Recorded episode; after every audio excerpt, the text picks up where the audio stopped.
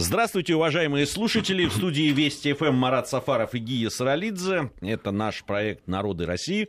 Ну и сегодня, как вводится в праздничные дни, мы поговорим о праздниках. У нас есть э, такой цикл программ «Праздники». Ну, мы поделили их соответственно, сезонно, на да. сезоны. Да, Марат, э, я приветствую. Да, добрый день, Гия. Э, э, поделили на сезоны. Был, были у нас уже и зимние праздники, и весенние, и летние. Пришло время поговорить о осенних. Прямо об, обо всем осеннем сезоне. Некоторые из них уже позади, эти праздники. Какие-то вот, вот, вот мы да. сейчас да, празднуем. Ну, начнем, наверное, все-таки с тех праздников, которые сейчас у нас. О Дне народного единства мы говорили уже очень много нашей радиостанции, сегодня в том числе э, коллеги об этом говорили. Но дело в том, что 4 ноября еще очень большой православный праздник. Праздник иконы Казанской Божьей Матери. Да, безусловно, и не случайно День народного единства имеет такие исторические корни. Формально он отмечается в нашей стране только с 2005 года, то есть ему не более 11 лет. Но фактически он уходит корнями и взаимосвязан, соотносится со старым церковным праздником, действительно, днем а, Казанской иконы Божьей Матери, который, в свою очередь, восходит не только к обретению иконы в XVI веке в Казани в 1579 году, но и, безусловно, к событиям завершение смутного времени, к событиям, связанным с изгнанием поляков из Москвы в 1612 году. Поэтому это такой большой исторический, ну так скажем, а, историческая взаимосвязь этих дней, она уже в 17 веке отмечается. Во всяком случае, а, то, что отмечать этот праздник необходимо, впервые жителям а, московского государства, жителям России указал царь Алексей Михайлович. Безусловно, это была связь с событиями смутного времени, безусловно, здесь была определенная такая а, параллель с биографией его отца Михаила Федоровича, с тем, что династия Романовых вышла на передний план да, российской политической жизни. Поэтому Алексей Михайлович повелел этот праздник отмечать, а, и повелел его отмечать осенью. Дело в том, что Казанскую икону почитали и в летний период. Вот сейчас это как-то уже ну, только очень выцерковленные люди, которые полностью живут по церковному календарю, знают, что данный праздник отмечается в церковном календаре дважды. А тем не менее, осенний стал наиболее такой, наиболее важной точкой. Ну, мы знаем, что очень много по святцам есть праздников, которые, а, именин в частности, которые отмечаются несколько раз в год, но какой-то из них все-таки ключевой. Вот так и с Казанской иконой стало, что это все-таки в большей степени осенний праздник. Как все церковные праздники, Казанская стала, а, ну, так скажем, взаимосвязана быть сезонными какими-то, да, такими вехами в жизни а, крестьянского мира, потому что это уже, ну, такое, скажем так, ну, фактическое начало зимы. Дело в том, что вот цикл от а, покрова дня, от октябрьского праздника до, соответственно, а, Казанской, это вот такой период предзимья, зазимья, то есть период, когда цикл э, аграрный цикл, соответственно, ну, всего хода крестьянской жизни уже переходит к зиме. Я сегодня за городом побывал. Назвать уже осенними праздниками да. трудно, потому что ну, там просто зима э, настоящая. Э, в, вот особенно на, немножко к северу от Москвы, прям такой прекрасный снег лежит, и уже совсем зимний праздник. Да, и э, этот праздник действительно уже в значительной мере, ну так скажем, означал переход к зимнему календарю. Во всяком случае, дальше уже шли преимущественно те праздники, которые на Руси считались зимними праздниками. Если мы берем ну вот какую-то, да, такую историю этого праздника, то, конечно, а, события всегда исторические, особенно какие-то благодатные, они соотносились с церковным календарем, то есть считалось не случайным, что важнейшая веха политической истории России 17 века, изгнание поляков, освобождение э, Москвы и, соответственно, Руси от польского владычества, завершение смутного времени, пришлось на этот праздник, потому что культ Богородицы, безусловно. А вот не случайно Покровский праздник и Казанский, они так соотносятся. Покровский когда-то восходящий. Я думаю, что большая часть людей в крестьянском мире знали об этом только из наставлений священников в этот праздник, потому что они уже считали его своим русским, сугубо русским праздником. Но все-таки исторически Покровский восходил к событиям византийским, к тому, что э, простерла Богородица свой покров над Константинополем во время его осады сарацинами, то бишь арабами. И, значит, такой Андрей Юродивый, ему это привиделось. То есть ему было видение э, этого покрова. Поскольку он почитался в Византии, то, ну, что называется, этот праздник был внесен в календарь, и потом вместе с византийским восточным христианством пришел на Русь. Но на самом деле на Руси уже по-другому все считали, потому что вот эта церковная древняя византийская традиция, она как-то вот уже за семью морями осталась. А у нас здесь свой, что называется, покров и своя казанская, то есть свои какие-то уже сугубо русские праздники, которые здесь ну, отмечаются уже по-настоящему сами по себе. Ну вот, например, допустим, если мы возьмем ту же, э, тот же момент, да, это связано с тем, что в этот цикл октябрьско-ноябрьский завершалось завершался сбор урожая, завершался сбор огородных культур, и вот в частности в первые такие морозы начиналась засолка квашеной капусты. Она немножко должна была подморозиться чуть-чуть, стать мягче по первому морозу, и после этого ее заквашивали на всю зиму. Не как сейчас ее заквашивают на какой-то там недолгий период, это совсем другой рецепт, да? А вот деревенская, которая до апреля, до марта, во всяком случае, из нее варили щи, и она была совершенно другого вкуса вкуса, если кому везет, да, деревенскую зимнюю капусту весной, отведать. Это, конечно, совсем другой вкус, нежели та, которая продается на рынке или которую мы делаем дома на какой-то очень ограниченный период времени, не на, не на долгий, на месяц, на два. Поэтому считалось, вот, это значит период, когда уже определенные огородные культуры надо заготавливать на зиму. Считалось также, что в этот цикл Богородица вместе с собором праведников ну, как бы сказать, вот она обходит деревни и смотрит, все ли с полей собрано в закрома. То есть вот такой вот момент. Благословляет урожай. Это тоже момент, который в этот период времени э, отмечался. Да? Сдвинулся ли, как тогда говорили, сдвинулся ли урожай в закрома. Вот, значит, уже человек должен был понимать, что это церковный вот такой э, межпраздничный такой период, он означал именно э, необходимость заготовки и полного освобождения полей. Поля должны были отдыхать в этот период времени. А где-то, вот, например, в Заонежье уже э, четко устанавливался скот в стойло с начала октября и дальше вот уже, уже с покрова дня уже э, в стойло никакого, э, ну то есть он должен находиться был уже в теплом помещении, и это было очень важно, чтобы сохранить скот от болезней.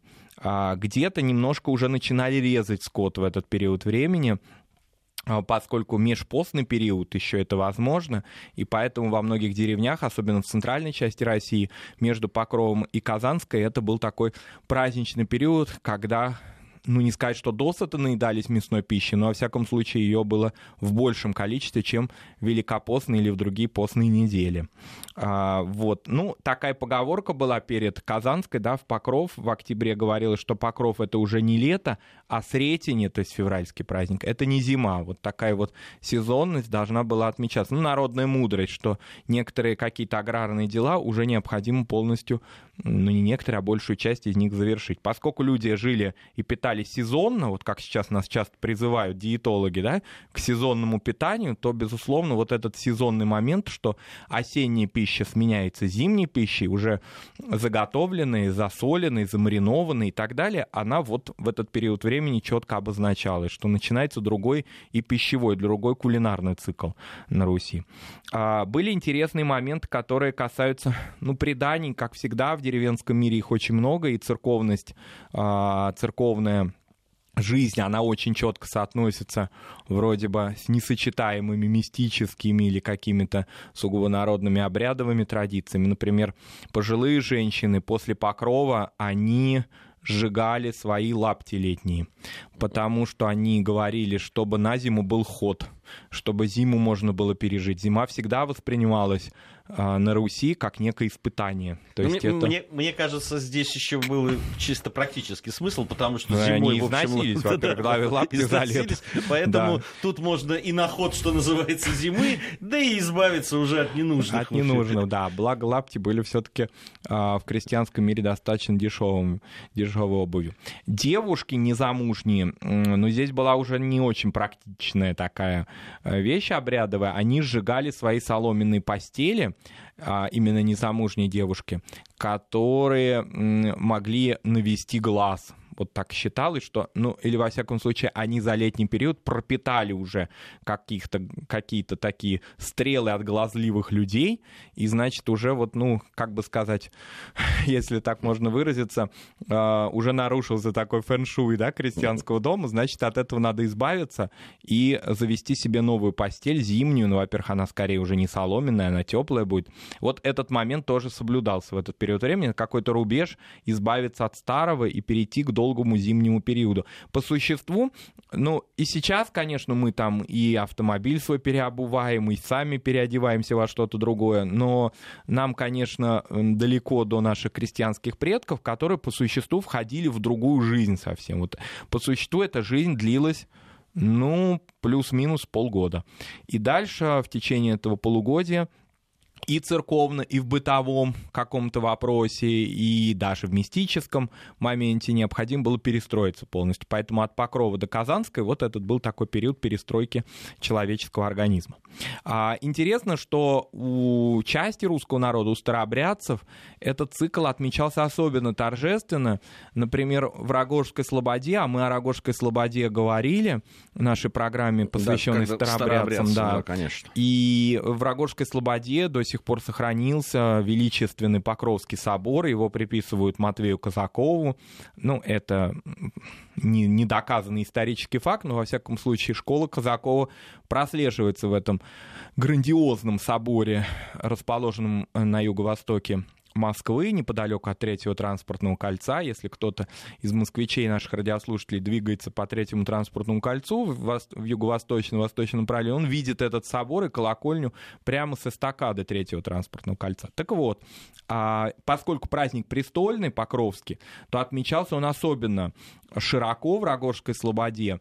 А, были такие на Рогожке, ну, помимо Рождества и Пасхи, два очень важных местных праздника. Это неделя Жен-Мироносец, которые всегда отмечались, особенно с начала 20 века. Там распечатание алтарей в революцию 1905 года в этот период времени, на этот период времени пришлось вот это вот манифест о веротерпимости Николая II, и храмы опять возродились. И вот второй — это Покровский престольный праздник, то есть был крестный ход, они двигались на архиерейские могилы Рогожского кладбища, потом была трапеза, приезжали гости, например, гости приезжали из Белой Креницы, это отдаленные э, такие земли, которые находились за пределами европейской части России, где старообрядцы жили, из других мест, из Слобод, из Нижнего Новгорода, где большая старообрядческая община была. В общем, это такой был праздник, и он сохраняется и сейчас, когда Рогожка так возродилась в 90-е, особенно в 2000-е годы, вот эти два праздника, весенний Жен Мироносец и осенний Покровский, они собирают,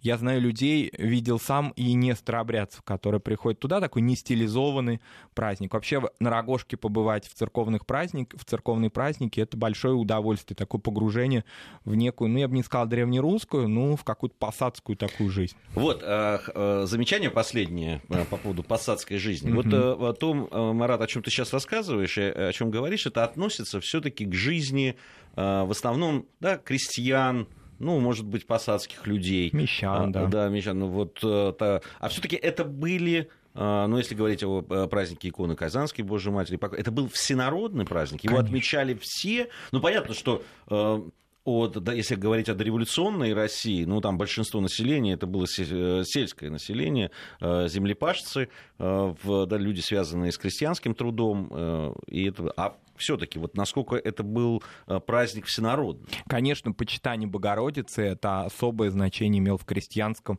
посадском мире, безусловно. Если взять мир дворянский, ну, мы знаем по всем художественным нашим произведениям, великим классическим XIX века, в них какая-то такая набожность и обрядность, она является все-таки показателем характеристики героя специального. То есть это не обыденность. Ну, в салоне Анны Павловны Шерер, да, в Толстовском, я думаю, что там не так, чтобы они прикладывались к иконам очень часто, да, и соблюдали, и были участниками э, крестных ходов. А, все-таки вот этот мир и эта пропасть петровских времен возникшая между церковным миром 80% населения, иногда больше, иногда меньше, и такой проевропейской элитарной дворянской части, они, безусловно, существовали. Но праздники все равно отмечались, они отмечались как детские праздники, а, все-таки скорее те, которые связаны с, а, может быть, даже с какими-то отзвуками европейской традиции, но я имею в виду, конечно, Рождество, Пасху, праздники, которые имели какое-то детское значение. А, Казанская икона, ну вот она имела, допустим, мы знаем свидетельство о том, как а, пышные и торжественные отмечали все сословия, включая дворянские сословия, в самой Казани, где до 1904 года хранилась святыня. Надо сказать, что сама история Казанской иконы, она таинственна и драматична. А, поскольку в 1904 году а, Казанской иконы, если так светским языком можно выразиться, подлинник ее, а, исчез таинственный из Богородицкого монастыря в Казани, где сохранялся вот с XVI века. И это стало одной из загадок. Это ведь еще не революционный период, да, не 17-й год, задолго до него, более чем за 10 лет – исчезла бесследно. Потом был найден во время следствия один человек, который православный, который заявил о том, что он а, ее чуть ли не порубил даже. А, но следствие ему до конца не поверило. А, появилась версия, что, возможно, он ее продал старообрядцам. Дело в том, что старообрядцы обожали иконы до Никоновского письма. Они их почитали как святыни, считая, что после эпохи Никона, то есть после эпохи патриарха Никона, это середина 17 века, иконопись на Руси уже не благодатная, она уже, значит, нарушилась. А вот старые иконы, они очень чтимы. Так или иначе, икону не нашли. И все те списки, которые появлялись, они, э, по мнению искусствоведов, да и по мнению самих церковных иерархов часто, они не восходят к этому подлиннику. Ну, последний из примеров этого, это знаменитая вот эта история наверное, это более чем 10 лет назад уже была, с папой римским Иоанном Павлом II. Ги, вы помните, наверное, да, его такой дар, да, который он хотел преподнести широко говоря, России, а если говорить локально, то Казанским собором, а, храмом а, некую икону, которую он называл Казанской, которая хранилась в его спальне, у которой он молился. Но искусствоведы отмечают, что эта икона поздняя. Она, вероятно, тоже поволжского письма, но какого периода датировка точно неизвестна, но очевидно, что не 16 века. Так или иначе, эта икона вернулась в столицу Татарстана, она находится там, она Э, чтима, она список, то есть она вполне, да, что называется, в богослужебном обряде а, ну, так скажем, да, занимает свое важное место, и она является святыней. Надо сказать, что в этом году началось возрождение а, многих обителей, связанных с иконой. Летом этого года началось а, в Казани. Но вот как и Смоленская икона, исчезнувшая в годы Великой Отечественной войны, так и Казанская, это вот такие большие тайны.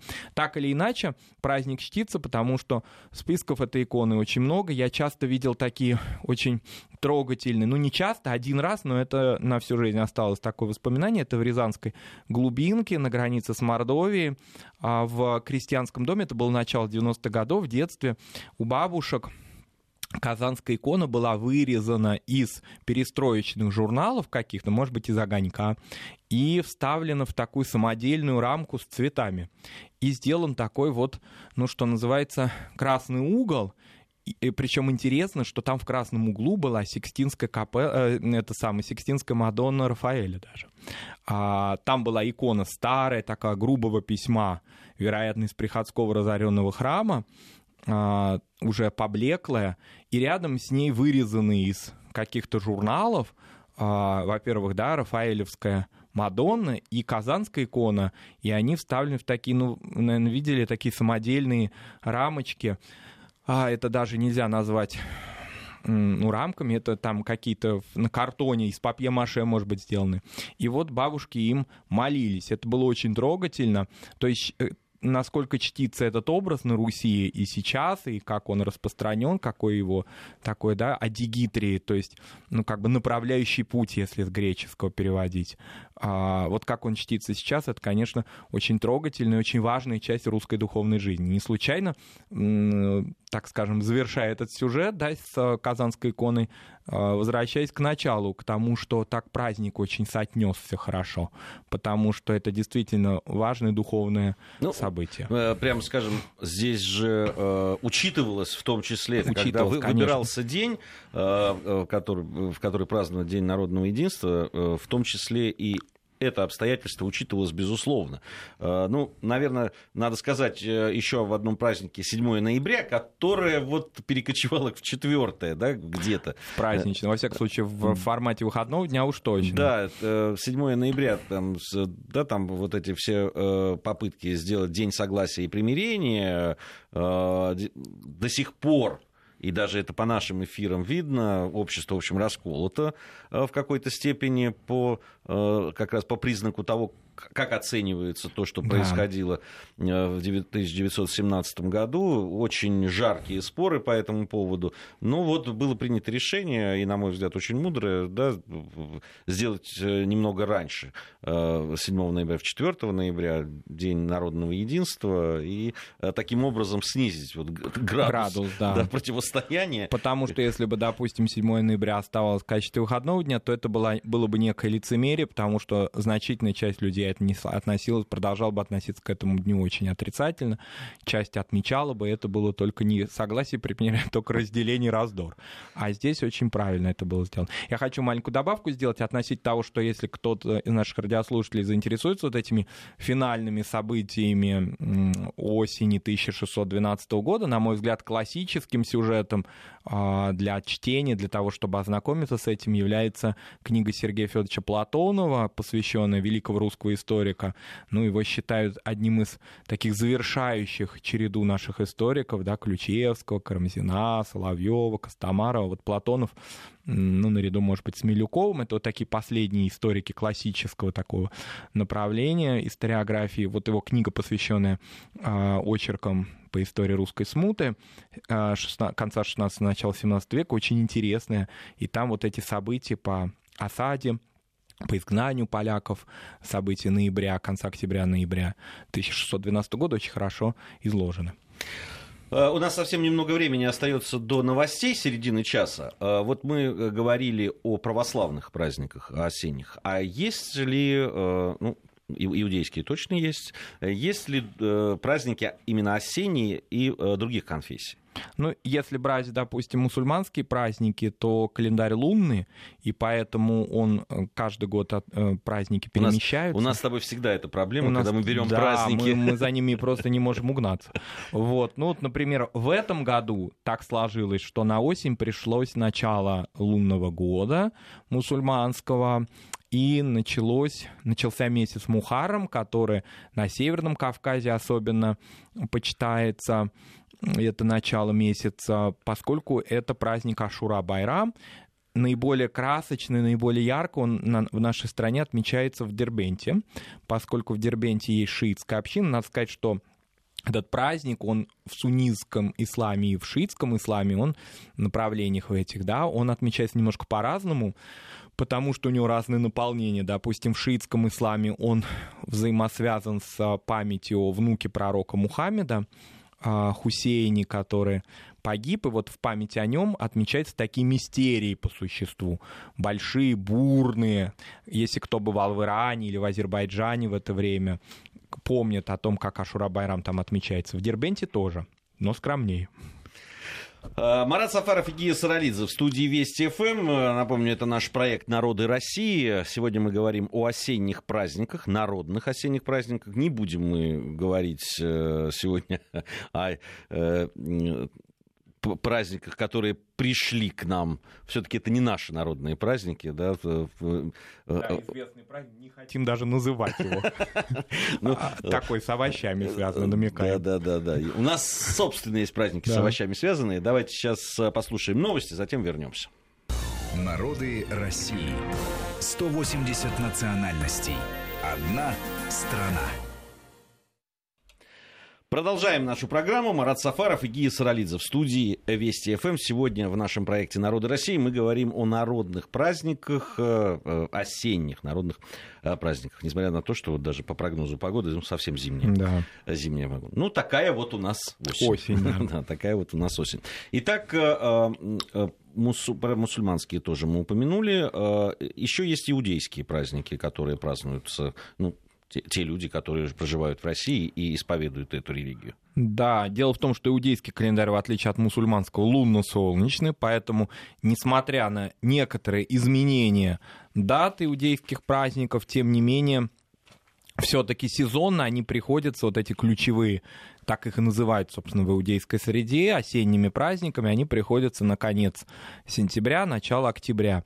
Это начало Нового года, Рош Хашана, и это праздник искупления, или как его иногда называют, судный день, Йом-Кипур. Они разделены десятью днями. Это такой ключевой а, период иудейского календаря, по существу такая кульминация еврейского года.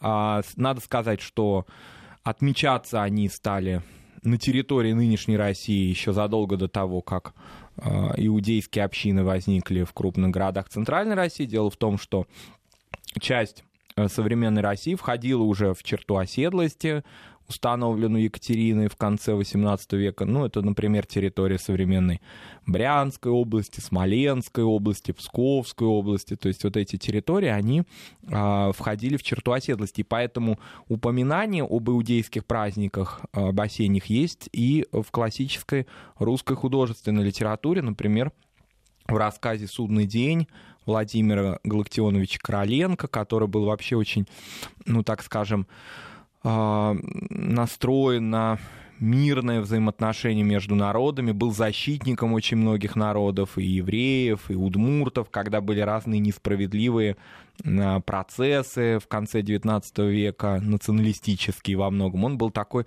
защитник народов, и в еврейской среде Короленко очень уважали и почитали. Вот у него есть небольшой рассказ «Судный день». А «Судный день», м, он вот, ну, как бы сказать, последует Новому году, а сам Новый год, он очень торжественно отмечается. А, Есть даже и кулинарная традиция ашкеназийская, то есть традиция европейских евреев, чтобы год был сладкий, а, употребляют яблоки с медом, желают друг другу веселого и сладкого Нового года. Вот такая традиция, она обязательно даже хотя бы в самих фразах произносится, причем людьми и нерелигиозными. Религиозные ли- же люди собираются в синагогах. Но в Москве, например, очень празднично и красочно он отмечается в э, так называемой синагоге на горке, как ее старые москвичи многие называют, в Большой Хоральной синагоге. У нее очень интересный рельеф, она располагается а, на улице, в Большом Спасоглиническом переулке, на бывшей улице Архипова. И вот весь этот переулок, такой старомосковский, он заполняется людьми, и в самой синагоге идет очень торжественная служба. Что касается Йом-Кипура, то это уже, ну, скорее такой праздник а, покаяния, праздник, который связан с большим длительным постом. Пост длится около 25 часов. Это пост фактически воздержания вообще от всей еды. А, И в этот период времени ну, как бы сказать, определяется, что ли, по иудейской традиции следующий год в жизни человека. Поэтому там пожелание несколько другое. Говорят о том, чтобы были добрые записи в книгу а, такую, которую, которая ведется на небесах, и фактически в это десятидневие, да, значит, определяется, останется ли человек на будущий год на земле, или Господь его заберет к себе. Вот такая вот, ну, что ли, кульминационная часть, она и у российских евреев тоже соблюдается. Опять же, в разных местах она соблюдается по-разному. Есть региональные какие-то традиции, например, или какие-то в разных толках иудаизма разные традиции. Например, а, одна традиция, допустим, отмечать этот праздник существует в хасидских общинах, вот помимо той синагоги, которую я назвал, Большой Хоральный у нас в Москве и в других э, городах России существует хасидского направления синагоги, например, Мариной Роще. Очень, там фактически такой кластер сложился иудейский, потому что я совсем недавно там был. Э, мне это напомнило какие-то большие такие европейские города или даже отчасти Нью-Йорк, э, когда на достаточно обширном пространстве располагается и магазин кошерный, и э, сама синагога действующая, и учебное заведение, и знаменитый на всю Москву еврейский музей, центр толерантности, и люди достаточно гармонично себя чувствуют, и там нет гостей и хозяев, потому что он открытый такой кластер. Это не закрытая какой-то, не закрытая квартальная община, да, это очень открытое пространство. Рестораны, конечно, с кошерной кухней. Вот во время осенних праздников там особое такое приподнятое праздничное настроение. Возвращаясь к Дербенту, о котором мы сегодня упоминали, вот чем уникален этот город с двухтысячелетней историей, даже более чем двухтысячелетней, а, с тем, что и очень интересная там горская община, мы о ней недавно совсем говорили да, в эфире. тоже в рамках народов России. Да, в рамках народов России говорили об этом. А, так вот, а, осенние праздники там отмечаются на улице фактически, потому что все-таки сентябрь-октябрь на Кавказе, в Южном Дагестане еще очень теплые. Теплое время ставятся столы, а, на которые приходят к застолью к этому приглашаются мусульманские соседи, армянские соседи, русские соседи. Вот э, это такая уличная традиция отмечать этот праздник с блюдами, а у горских евреев, как мы говорили, большая часть стола так или иначе соотносится с азербайджанской, скорее, кухней, да. Вот это вся такая торжественная с пловом бакинским, это все вот интересное такое празднование э, этих дней у нас в России. Надо сказать, что существует и музыкальная даже традиция отмечать эти праздники, потому что в судный день э, исполняется в синагогах такая особая литургическая музыка, кол нидрей. А это такая, ну что ли, очень торжественная, возвышенная музыка, которую, на которую, на, по мотивам которые большие композиторы, например, Шонберг, сочиняли свои произведения, то есть она вдохновляла их. А если брать такую уже бытовую жизнь синагогальную, то это, конечно, э, скорее трубить в шофар. Иногда говорят шофар. А, это такой рок, я сам слышал, как, значит, него трубят, и это такое, ну, с первый раз очень такое интересное, конечно, а, событие, которое, ну, так скажем, остается впечатлением таким на долгий период времени, потому что неожиданно, очень как-то неожиданно вдруг сразу, значит, этот шофер а, зазвучал. Даже немножко меня сначала напугал. Вот. А интересно, что шофер делают только из рога мелкого рогатого скота, из бараньего рога, из газели, но ни в коем случае не из коров и не из быков, дабы не было аллюзий золотым тельцом. Поэтому э, считается, что вот он не должен быть из а, бычьего, например, рога. У сефардов, у восточных евреев шоферы какие-то прям очень длинные, практически как трубки какие-то. У ашкенадских небольшие. И возводят эту традицию к Моисею. Поэтому такая вот длительная, давняя библейская талмудическая традиция, ее можно наблюдать у нас в стране в эти осенние праздники. А, помимо праздников, ну, таких вот э, основных конфессий, э, есть же такие народные праздники, которые связаны с ну, национальными традициями.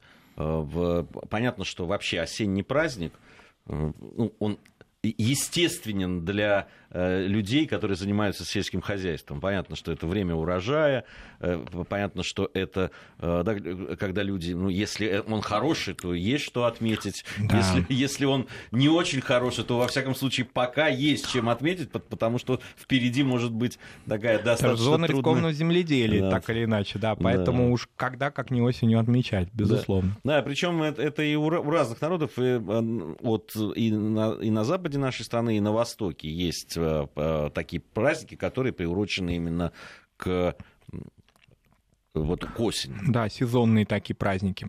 Ну, допустим, если мы перенесемся из западных наших губерний или с Кавказа э, в Поволжье и Приурале, то у татар, отчасти у башкир, отмечается очень интересный праздник, который в переводе с татарского означает, ну так, недословно, помощь при обработке Э, тушки гуся, если так переводить громоздко, а по-татарски звучит «кас эмесе», что означает, вот, собственно, то, что означает. А в это время уже подморозило, выпал первый снег, и считается, что пришло время заготавливать гусятину. Надо сказать, что в Поволжье и особенно в Приурале гусь, он больше, чем гусь. Дело в том, что жир гуся, он используется не только от э, простуды, во время простудных заболеваний его топят и дают больным, но и как кулинарный жир. А, татары и башкиры не употребляют свиной жир, и поэтому, вот, э, ну, как скажем, как жировой материал используют и конский жир, и курдючный, и особенно тонкий гусиный жир. Топленое масло, конечно, как известно, очень активно используется в Поволжье и в Приурале. Поэтому такой универсальный продукт. Но это к жиру-то это как бы вторичный разговор, это уже надо его вытопить сначала, да? А первичный это заготовить вяленого гуся, это такое национальное лакомство. А, гусей сначала после закалывания промывать надо в родниках, в проточной воде. А, родники вот по-татарски означают, ну, по-татарски звучит слово чишмя, вот в этих чишмах, значит, надо его промыть. И девушки или молодые женщины, они, значит, со всей деревни отправляются и коллективно этим делом занимаются. А старшие женщины поглядывают за ними, как за будущими невестками, потому что начинается сезон свадеб вскоре. Ну, или, во всяком случае, помолвок уж точно. И поэтому расторопность девушки, ее умение работать руками, обрабатывать тушку, вообще вот эти все такие кулинарные и домашние способности, они здесь очень активно высматриваются. А Все это сопровождается песнями, э, различными поговорками, шутками и так далее я когда говорю об этом в настоящем времени, это отнюдь не означает, что это какая-то архаика или какая-то фольклорность. Нет в, во многих сельских районах э, Татарстана и Башкирии современной, Оренбургской области, сопредельных областей. Эта традиция соблюдается и сейчас, до сих пор. Потом его натирают солью и пряностями гуся. Ну, мы и о гусях, и, и, и вообще о праздниках поговорим. Сейчас новости регионов да. и погода, затем продолжим. Народы России. 180 национальностей. Одна страна. Продолжаем мы разговор с Маратом Сафаровым о осенних праздниках народных. Гия Саралидзе также в, в студии Вести ФМ. А, ну что, с э, гусями закончим? Ну, гусями, да, закончим э, тем, что вот их, значит, заготовили, и дальше весь зимний и весенний период их можно употреблять очень активно, и пироги из них пекут большие, они называются зур-балеш, это такие огромного размера, как караваи пироги с картошкой, с гусятиной, бульон туда добавляют, очень вкусные. В общем, я один раз пробовал э, башкирского гуся вяленого. Но Вообще, это было... вообще башкирский гусь это, это, ну, это бренд же. Это бренд. Да, да причем его готовят люди разных национальностей, живущие в Башкортостане. Уже трудно сказать, от какого народа пошел этот рецепт. Поэтому и в восточных районах Татарстана, в Актаныши, э, вот пограничье с Ютазинский район, пограничье с Башкортостаном, там это, конечно, на очень высоком уровне поставлена такая кулинарная традиция. А если мы говорим об осенних праздниках, совершенно не обязательно да, нам углубляться вглубь веков да, и говорить о каких-то праздниках, которые имеют уже длительную только лишь традицию. Потому что сейчас в больших городах, в мегаполисах отмечаются праздники, которые связаны с э, национальными общинами, живущими, может быть, в этих городах не так давно, или, во всяком случае, раньше эти праздники не отмечались. Ну, понятно, что если я высказался о татарском празднике с гусем связанном, то сам Бог велел Гии, да, высказаться относительно Тбилисобы. Тем более, что мы оба бывали на этом празднике, я имею в виду Тбилисобу московскую. А, нельзя сказать, что, допустим, старая грузинская община в грузинской Слободе отмечала этот праздник. Понятно, что это праздник новый, он связан... Он, он, он и для Грузии новый. Он и для Грузии вот с этим названием. Э, дело в том, что, с другой стороны, это же праздник, который имеет, э, безусловно, корни в народной традиции. Э, на самом деле он празднуется вот в то время, когда заканчивается Артуэль. Это праздник сбора урожая винограда. Вот. И когда появляется уже да, мачари, это ну, молодое вино, можно назвать его. Вот. Э, э, и, конечно, где-то в 70-х годах, в конце 70-х годов он появился э, как День города в Тбилиси, и был назван Тбилисоба. А, а вот э, с недавнего времени действительно в Москве он тоже появился, празднуется в э, саде Эрмитаж, что происходит очень симпатично, собирается довольно много народу, я, я удивился. Да, я когда в этом году, к сожалению, мне не удалось на нем побывать, а в прошлом году я был, и мне а, удивительно было увидеть вот эти типажи старых тбилисцев, которые живут теперь в Москве, пожилые люди с кепками аэродромами, очень интеллигентные люди, которые говорили и по-русски свободно и красиво и на грузинском языке. И очень много было не грузин, людей, пришедших на этот праздник, москвичей. Такой очень милый э, праздник, э, очень такой с большой, мощной кулинарной подпиткой большое количество наших известных в городе сетей различных, и ресторанов там были представлены, и фольклорная была часть, и эстрадная была часть. Я помню, что вечер завершала Тамара Гверцетели, и было очень достаточно, я не сказал холодно очень сильно, но уже чувствовалось приближение осени. Тем не менее, поклонники Тамары Михайловны, они ждали ее и дождались. Там это было уже э, темно, но тем не менее она дала такой мини-концерт на этом празднике. Это очень хорошо сообразно тем национальным праздникам, которые вообще в Москве проводятся и в летний, и в осенний период, и грандиозный Сабантуй, и Чувашский Акатуй, конечно, вот такие национальные фольклорные праздники, нерелигиозные, которые, э, ну, только лишь объединяют людей и ни в коей мере их не разделяют. Да, конечно, безусловно. И вообще, когда вот мы сегодня упомянули праздник, который пришел да, к нам, э, ну, есть их несколько таких праздников привнесенных, э, которые имеют, безусловно, такую коммерческую подоплеку. Безусловно, они где-то да. берут начало там и тоже от народной традиции, только не нашей. Вот. Да, и, потому что становится продуктом такого маскульта в значительной да, мере. Да, да, да, совершенно верно. И здесь, на мой взгляд, вместо того, чтобы там вот э, бороться как-то яро против того, ради бога, если кто-то хочет их праздновать, пускай празднует. Другое дело, что, наверное, надо э, пропагандировать и каким-то образом презентовать да, правильно те праздники, которые существуют наши, народ, наши народы, которые Делать населяют их интересными. Россию. Да, вот, допустим, тот же, та же Тбилисоба, я очень хорошо помню ее замечательную организацию. Ну, были разные очень аудитории там, были аудитории молодежи, которые недавно приехали из Грузии, и очевидно, что они вот, ну, что называется, полностью и целостно воспринимать, что это за праздник, они, им это не в диковину. Были люди, которых интересовала книжная очень большая продукция, которая была, причем там были и букинистические книги, букинистическая литература, альбомы очень интересные, художественные альбомы, я помню, очень интересные. Были, кого интересовали только там шашлыки и прочее, да? Тоже а, неплохо. Тоже неплохо. Были, кто интересовались грузинской эстрадой. А вот в таком ну, разрезе на воздухе в центре города. Ну, это же, по-моему, было очень замечательно. Надо сказать, что, кстати, грузинские осенние такие праздничные традиции, они отмечаются и в местах компактного расселения грузин на территории нашей страны.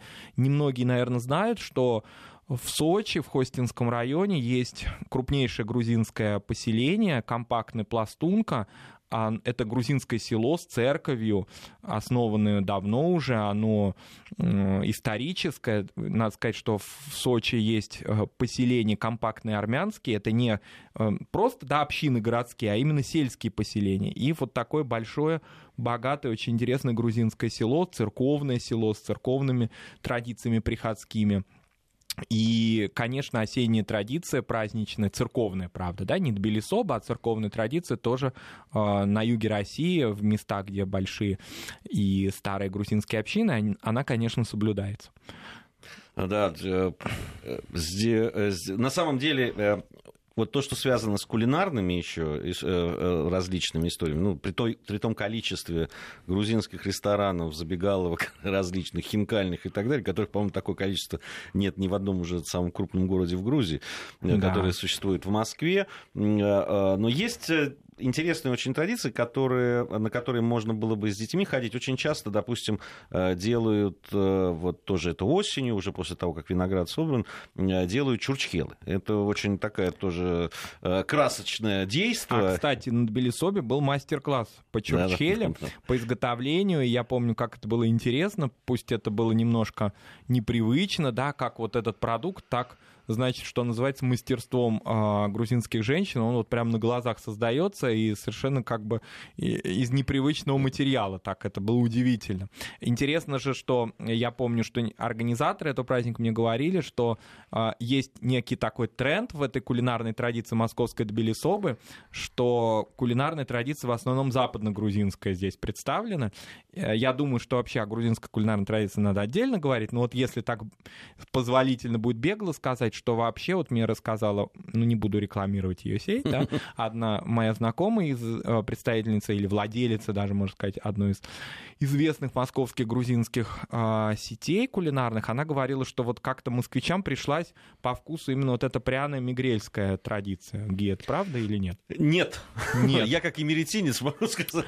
Понятно. Да, что Я это не... это и ожидал. этого Это ответа. нет, это не совсем так. На самом деле э, в э, москвичам, да и вообще в в России, она такая все-таки та кухня, которая представлена в ресторанах, э, особенно в таких кафе, э, э, ну, может, не очень притязательных, да, с, с точки зрения, то есть есть грузинская кухня, это такая усредненная все-таки, и таких вот прям различий э, между там кахетинской кухней, э, эмеретинской. То есть это скорее или такой рекламный трюк, да, да, немножко? мне кажется, что да. Просто представители, наверное, в представители э, там региона э, Самигрелу, они вот говорят, что да, конечно, наша кухня. Хотя в Грузии считается, что лучше э, застолье и столы... Э, Нет? Кахетинская и меретинская, да. Понятно. Но это во мне тоже сейчас. Ну да, такие региональные какие-то нотки зазвучали. Понятно. Вот, а, но на самом деле... они там с орехами, вот мне как-то все это объясняли, что с орехами мигрельская и, традиция и меретинцы тоже с грецкими орехами готовят, да, это не, совсем, не совсем так. Есть э, разница. Э, В основном э, есть какие-то специалитеты, которые считаются, что, допустим, ну вот э, э, лучше в Западной Грузии э, готовят, делают что-то. Вот шашлык считается лучше, это кахетинский. Ну, так, во всяком в Грузии считается. У нас совсем немного времени. Я еще вот хотел сказать о том, о некоторых праздниках, которые были у нас в, ну, в- так, в период там, Советского Союза осенние, и которые чем-то запомнились. А, Например, многие знали, когда День милиции в, Да, в Советском Союзе, потому что концерт. бра- был праздничный концерт, да, всегда с таким очень представительный такой. Да. А- Это пошло, я думаю, от того, что известный сейчас очень часто в мемуарах встречающийся Николай Анисимович Щелоков, он очень покровительствовал артистам, артисты любили дружить с ним, и поэтому такой концерт был всегда из отраслевых, наверное, самый главный. Да, да, из отраслевых он просто, ну, действительно, он э, транслировался, и там были л- лучшие эстрадные силы. Ну, известно, да, что советологи э, в 82 году, они обратили внимание, что его нет 10 ноября 82 года, и почувствовали что-то неладное как раз в дни смерти, во время смерти Леонида Брежнева. А, Есть еще один очень любопытный, но это не праздник, скорее такой э, дата, которая появилась, она у нас малоизвестная. 2 октября считается Международный день мужчин. А, э, Значит, в этот день организаторы торжеств пытаются привлечь внимание общественности к гендерной дискриминации и неравенству мужчин и женщин, а также рассказывают о позитивном влиянии мужчин на воспитание детей. Ну, он из Скандинавии откуда пришел, наверное. Не, ну он какой-то как как-то международный. да, мужчин сейчас везде дискриминируют. Ну, по-моему, где-то на севере Ну, Европы особенно. Ну, ты знаешь, э, э, если говорить о ситуации, ну, да, мужчин, сейчас мы на серьезную тему очень начинаем Да. говорить под- в конце программы, Э, э, мужчин при разводах, да, ко- которые теряют возможность Да. контакта с детьми и так далее. Это на самом деле проблема, и э, я встречался просто и разговаривал с э, мужчинами, которые, э, которые очень серьезно Пострадали именно к этой, к, к этой дате относятся, да, и говорят, что вот, вы, э, средства массовой информации, никогда Не. на это не обращают внимания. Ну, я вот обратил внимание. Так что, вот, спасибо, э, Марат. Гия. Время нашей программы подошло к концу. Э, Марат э, э, с нами прощается, а я остаюсь, и ко мне э, Армен Гаспарян должен присоединиться совсем скоро. Спасибо.